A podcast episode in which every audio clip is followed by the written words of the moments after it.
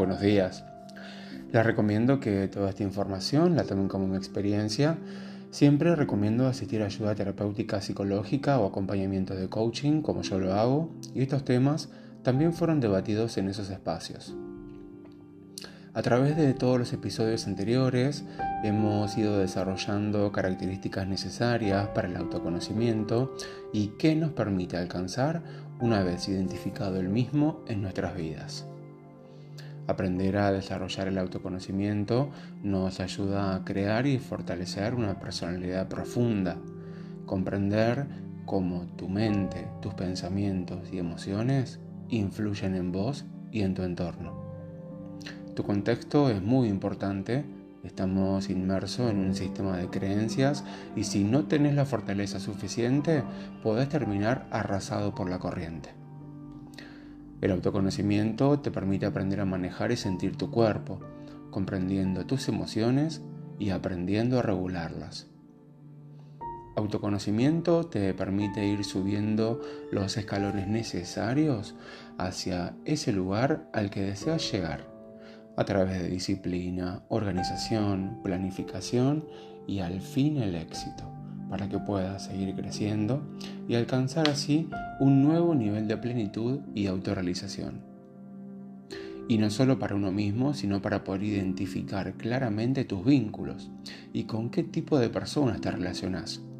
Detectar cuando una persona no está disponible emocionalmente o cuando a través de comportamientos ya te dé indicios que por ahí no es. Recuerden que la manera que pensamos determina la manera que sentimos y eso crea la realidad que interpretamos. También quiero hablar hoy de los auto. Autoabandono, autoestima, autoconcepto, autorregulación, autorrespeto, autoexigencia. Son todos conceptos que hemos desarrollado en episodios anteriores que están sumamente relacionados y forman parte del autoconocimiento. A veces se confunde el autoabandono con vicios, adicciones, excesos, no cuidarse, y si bien puede haber algo de eso también, hay que pensar que trabajar de más y no tener un minuto para vos también es abandonarse. Complacer todo el tiempo a los demás también es abandonarse. Traicionar tus valores y no decir lo que pensás o querés también es abandonarse. El autoabandono es cualquier estrategia que utilicemos que en verdad se trata de encontrar seguridad, valoración y pertenencia.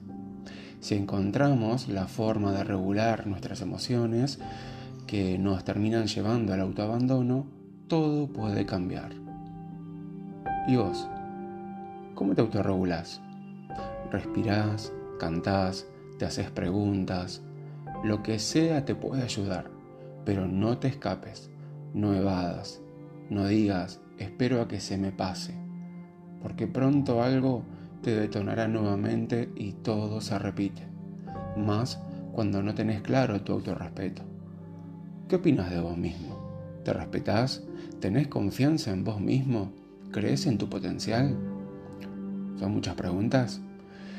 El autorrespeto forma parte de la autoestima y tiene que ver no solo con cómo nos respetamos y hacernos respetar, sino con lo que creemos de nosotros mismos.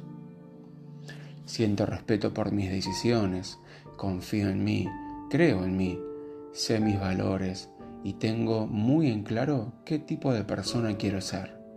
Y no tiene que ver con lo que opinan o creen los demás, sino nosotros mismos. Frase del día. Cuanto más te conozcas a vos mismo, mayor paciencia tendrás por lo que ves en otros.